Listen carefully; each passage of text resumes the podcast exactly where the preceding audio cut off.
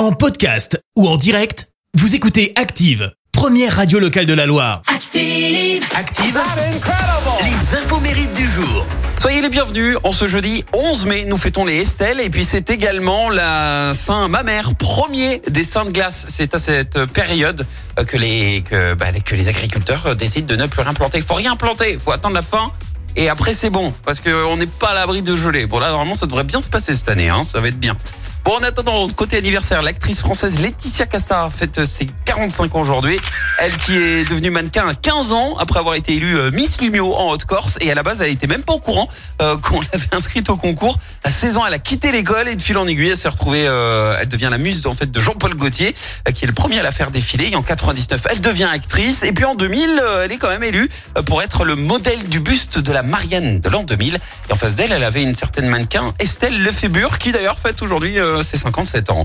Musique à présent avec l'un des chanteurs les plus populaires de France qui, ado, jetait des pavés sur les CRS lors des événements de mai 68. M'asseoir sur un banc, 5 minutes avec toi, regarder Renaud fête ses qui s'en 71 ans. Ce morceau sorti en 86 est né euh, de son ennui et c'est la chanson préférée des Français de tous les temps devant Ne me quitte pas. Euh, C'est aussi euh, la plus jouée hein, de ces 200 titres qu'il a écrit. Renaud qui a un lien avec Saint-Etienne puisque sa mère a travaillé en tant qu'ouvrière dans une usine à Saint-Etienne et avant le succès, s'est orienté plutôt dans une carrière de comédien et en 82, bah là, il décide de partir en mer avec femme et enfants. Et à son retour, l'album Morgane de Toi sort avec entre autres le fameux ta ta ta. C'est pas l'homme qui prend la mer, c'est la mer qui prend l'homme. Ta ta ta. Ta ta ta. Elle m'a pris. Et sa carrière musicale est lancée ainsi à 31 ans. Et le saviez-vous euh, Coluche était le parrain de sa fille Lola, puisque Renaud avait un- une amie en commun.